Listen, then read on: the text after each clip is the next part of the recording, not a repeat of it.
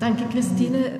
Meine Damen und Herren, ich habe das Thema etwas weiter gefasst und möchte auch über Veränderungen sprechen, die durch Strahlentherapie bedingt sind, und zwar aus dem einfachen Grund, weil sehr viele Patienten beides bekommen und wir radiologisch nicht unbedingt unterscheiden können, welche Veränderungen wovon bedingt werden. Die multimodale Therapie bestehend aus Chirurgie, Chemotherapie und Strahlentherapie kann additive und synergistische Wirkungen haben in Bezug auf die Neurotoxizität. Und ich glaube, von radiologischer Sicht muss man das einfach als Ganzes betrachten. Wenn ein, wann hat ein Patient eine erhöhte Wahrscheinlichkeit einer ZNS-Schädigung, einerseits bei intratekaler Verabreichung, systemisch bei bestimmten Substanzen. Die Strahlentherapie wird dann eher zu Schäden führen, wenn vorher Methotrexat verabreicht wurde oder auch Angiogenesehämmer. Das sind unsere eigenen Erfahrungen. Äh, bei Immunsuppression eine Strahlentherapie, die vor einem Alter von drei Jahren gegeben wird, wird auch eher zu Schäden führen und auch bei älteren Patienten. Also das sind die Risikofaktoren, bei denen wir wahrscheinlich in der Kernspintomographie Schäden sehen können. Wenn ein Patient zu Ihnen kommt, dann kommt er nicht zu Ihnen, weil er weiß, dass er Nebenwirkungen hat, sondern er hat bestimmte neurologische Beschwerden. Nun sind diese neurologischen Beschwerden natürlich multifaktoriell. Einerseits kann eine Tumorprogredienz vorliegen, er kann ein paraneoplastisches Syndrom entwickelt haben, Tumorassoziierte Vitaminmangelsyndrome können auch zu neurologischen Beschwerden führen und natürlich diverse internistische Begleiterscheinungen. Bei welcher dieser Entität wird die Bildgebung weiterhelfen können, jetzt abgesehen von den äh, therapiebedingten Veränderungen, bei paraneoplastischen Syndromen zum Beispiel? Patient kommt zu Ihnen, ein Tumorpatient, das Kurzzeitgedächtnis ist schlechter, er hat Stimmungsschwankungen und Anfälle. Und was sehen wir im MR?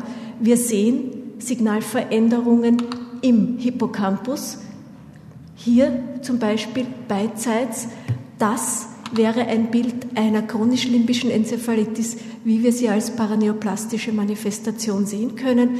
Diese Patienten neigen dann dazu, eine bilaterale Hippocampusatrophie zu entwickeln. Aber jetzt zu den Bestrahlungsfolgen. In den meisten Arbeiten drüber ist die, die Klinik und die Bildgebung gemischt. Ich habe Ihnen daher hier gekennzeichnet, was wir im MR sehen können und möchte Ihnen auch dafür Beispiele zeigen. Wenn wir eine Bestrahlungstherapie haben, haben wir drei Phasen, die wir, wo wir Schäden erkennen können. Das eine ist das akute Ödem. Da wird es kein Problem bereiten, das auf die Therapie zurückzuführen, weil die Therapie unmittelbar noch besteht oder erst kurz zurückliegt. Die frühe reversible Demyelinisierung kann ein Problem bedeuten, da sie unter Umständen so aussieht wie eine Tumorprogredienz. Und Spätreaktion, äh, das sind meist äh, Schäden, die äh, nicht mehr zu einer Bluthirnschrankenstörung führen. Auch die können wir erfassen. Das wäre so ein Beispiel für ein akutes Ödem mit Bluthirnschrankenstörung. Sie sehen da im CD ein akutes Ödem und auch im MR und man sieht da diese Ringformationen, die Kontrastmittel anreichern. Aber wie gesagt, hier kein Problem, das auf die Strahlentherapie zurückzuführen. Anders ist es in solchen Fällen. Wir haben hier ein Ödem, die zwei Gewichte zu sehen, diese hyperintense Veränderung und wir haben eine ringförmige Anfärbung. Das kann natürlich auch eine, Befund, eine Tumorprogredienz sein und hier sind wir mit der Bildgebung am Ende. Aber die Kernspin-Methode hat sich weiterentwickelt und wir haben heutzutage ja nicht nur die Bildgebung zur Verfügung, sondern auch die sogenannte MR-Spektroskopie. Im Gegensatz zur MR-Tomographie erhalten wir keine Bilder, sondern Kurven. Wir betrachten ein Spektrum verschiedener Kerne im MR. Wir messen nicht die Signalintensitäten, sondern die sogenannte Resonanzfrequenz und schauen das auf einer Skala an, wie ich Ihnen gleich zeigen werde. Und hier können wir einzelne Komponenten unterscheiden. Zum Beispiel Wenn wir einen sogenannten Lipidpeak sehen, dann wissen wir, das ist ein Nekrosezeichen. Und wenn wir im Verlauf einer solchen Kurve den Lipidpeak als dominanten Peak sehen, dann wissen wir, das ist kein Tumor, das ist eine Strahlennekrose oder eine therapiebedingte Nekrose. Und damit Sie das auch unterscheiden können, das wäre ein normales Spektrum. Da haben wir drei normale ansteigende Peaks, und zwar Cholin, Kreatin und N-Acetylaspartat. Das ist das, was wir sehen können. Und wenn dieses Spektrum anders aussieht, äh, und insbesondere Lipid enthält, wissen wir, hier ist Nekrose. Lipide sehen wir im normalen Hirn nicht. Aber Leider ist das Ganze nicht spezifisch. Das heißt, nicht immer, wenn wir Lipide sehen, ist das eine Strahlennekrose. Das kann zum Beispiel auch bei einem Infarkt in einem bestimmten Stadium vorkommen und ist unspezifisch. Das heißt, der Schluss, wenn wir in einer Spektroskopie Lipid sehen, ist das ein therapiebedingter Effekt, ist nicht richtig. Myelopathie kann selbstverständlich auch auftreten. Sie sehen hier einen Patient nach einer Ependymomoperation bestrahlt, der bestrahlt wurde. Und was man hier sieht, ist ein Ödem, ein intrameduläres.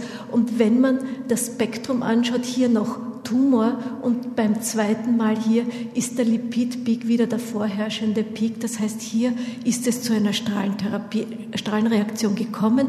Äh, wenn ich Ihnen dieses Bild zeige, hat es insofern auch einen besonderen Wert, da die Spektroskopie spinal nicht immer gelingt chronische Veränderungen. Ab wann nach einer erfolgten Strahlentherapie sieht man chronische Veränderungen? Das kann unterschiedlich sein. Hier ist ein Patient, der ein Lymphom im Balken hat. Sie sehen das Ödem. Und das ist der Therapieeffekt mit Leukoenzephalopathie, Erweiterung der Ventrikel nach sechs Monaten. Der Tumor ist inzwischen verschwunden. Ein ähnlicher Fall mit einem kleinen Lymphom zum Zeitpunkt der Operation und vier Monate später. Sie sehen die Leukoenzephalopathie beschränkt auf eine Hemisphäre. Warum? Das hat mit dem Bestrahlungsfeld zu tun. Wenn die Patienten eine Ganzhirnbestrahlung bekommen, dann ist die Leukoenzephalopathie natürlich diffus, während wenn sie äh, umschrieben bestrahlt werden, dann kann man das fast am Hirn ablesen.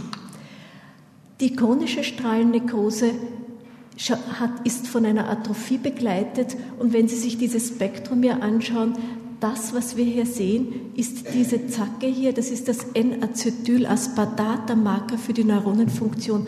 Und diese Zacke ist relativ niedrig. Wir sehen aber keine pathologischen Peaks mehr. Das ist sozusagen der Residualzustand nach Therapie. Radiogene Tumoren werden gelegentlich auch gesehen, wie zum Beispiel hier dieser äh, periphere Nervenscheidentumor, der sich aber intrazerebral manifestiert hat. Und man muss an so etwas denken, auch längere Zeit nach einer Behandlung, wie hier zehn Jahre nach der Behandlung einer ALL. Aber nun zu der Chemotherapie im eigentlichen Sinn. Methotrexat-Toxizität ist ja sehr gut erforscht. Was wir hier wieder sehen, sind Myelopathien, schaut identisch zu der aus, die ich Ihnen schon gezeigt habe. Chronische Enzephalopathien äh, sieht man auch, wie zum Beispiel hier eine Leukoenzephalopathie, die sich diffus im ganzen Hirn ausbreitet, nach Methotrexat oder Atrophie. Das, was wir wieder metabolisch sehen, ist ein herabgesetzter, Cholin, äh, ein herabgesetzter NAA-Peak. Aber es gibt auch akute toxische Reaktionen. Zum Beispiel ein Patient kommt zu Ihnen, Methotrexat-Therapie, mit plötzlich auftretenden neurologischen Ausfällen und zwar plötzlich, so das wurde als Stroke-like beschrieben. Was sieht man? Man sieht diffusionsgewichtet das ist ein diffusionsgewichtetes Bild, Veränderungen, aber nicht auf den anderen Sequenzen. Und das ist genau das, was wir bei einem Schlaganfall auch sehen würden. Und das, das ist ein Zeichen einer akuten Methotrexat-Intoxikation. In diesem Stadium sind diese Veränderungen eventuell reversibel, wenn die Therapie aufgehört wird. Ein anderer Patient, zunehmend extrapyramidale Symptome nach Leukämiebehandlung und zwar ein Kind. Was sehen wir hier?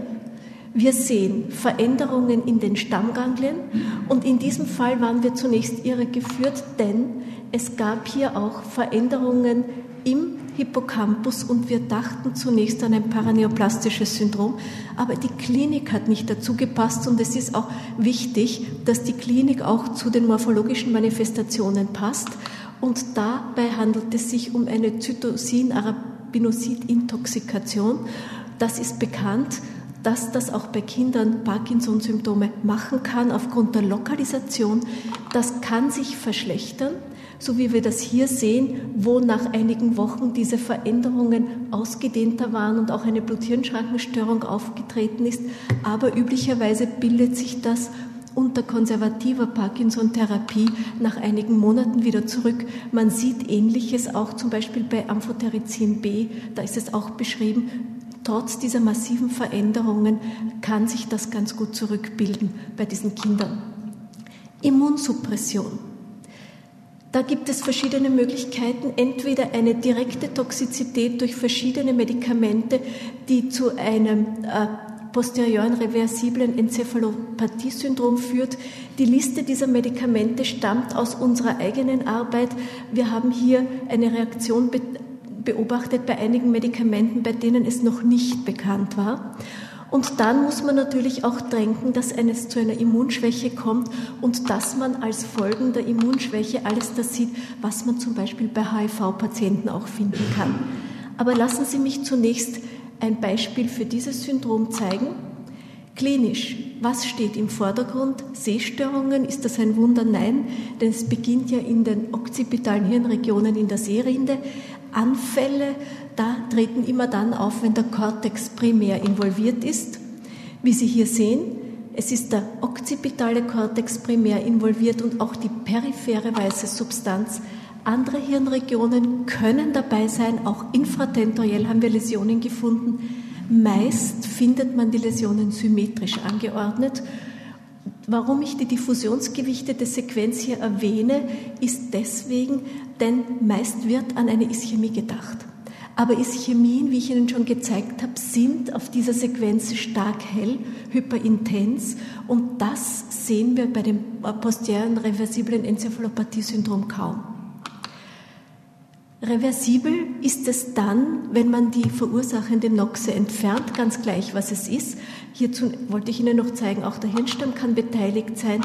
Und natürlich sehen wir das nicht nur nach Medikamenten, sondern die häufigsten Gründe sind auch Gestose in der Schwangerschaft, hypertone Krisen und Elektrolytentgleisungen. Und es ist reversibel. Sie sehen hier der gleiche Patient nach einigen Wochen. Und um sich das zu merken, habe ich eine Literaturstelle rausgesucht, wo mir der Titel so gut gefallen hat. Die Patienten sind oft klinisch wirklich sehr krank, aber don't throw the towel. Das ist in 90 Prozent der Fälle komplett reversibel. Manchmal ist es auch progredient. Wir haben derzeit noch keinen Anhaltspunkt, woran das liegt, außer man kann die verursachende Noxe nicht entfernen. PML sehen wir natürlich auch. Die Symptome werden Ihnen bekannt sein. Hier ein Beispiel mit diesen typischen Veränderungen in der weißen Substanz und unter der heute möglichen antiretroviralen Therapie kann man das behandeln, aber es muss auch klar sein, dass das in einer Hirnatrophie endet, endet. Sie sehen hier die weiten Ventrikel und die weiße Substanz ist hier praktisch komplett verschwunden. Natürlich denkt man auch an opportune Infektionen wie Toxoplasmose, wie Sie das hier in typischer Weise sehen, diese Ringformationen von großen Ödemzonen umgeben. Im Zentrum sieht man manchmal Verkalkungen und Einblutungen. Das, was wir in der Zwischenzeit gelernt haben, ist, wir haben immer gesagt, entzündliches muss sich anfärben. Das ist nicht wahr. Es kann eine Toxoplasmose auch bestehen, wenn keine Blut-Hirn-Schrankenstörung vorliegt oder zumindest keine, die wir im MR auflösen können. Pilzinfektion als Beispiel einen Cryptococcus neoformans, das kann sich auch meningial hier um die Hirnnerven manifestieren oder subkortikal und die Diagnose ist dann einfach, wenn wir die sogenannten gelatinösen Pseudozysten im MR sehen, die sehr charakteristisch sind für einen Cryptococcus neoformans. Was ich Ihnen gerne mitgeben möchte, ist, wenn Sie einen Tumorpatienten haben, der sich klinisch verschlechtert mit einer neuropsychiatrischen Symptomatik, die Sie nicht eindeutig zuordnen können, dann sollten Sie an eine unerwünschte Nebenwirkung der Therapie denken und in den meisten Fällen können wir Ihnen mit einer Kernspin-Untersuchung weiterhelfen. CD ist, muss man heutzutage diesbezüglich als obsolet ansehen. Dankeschön.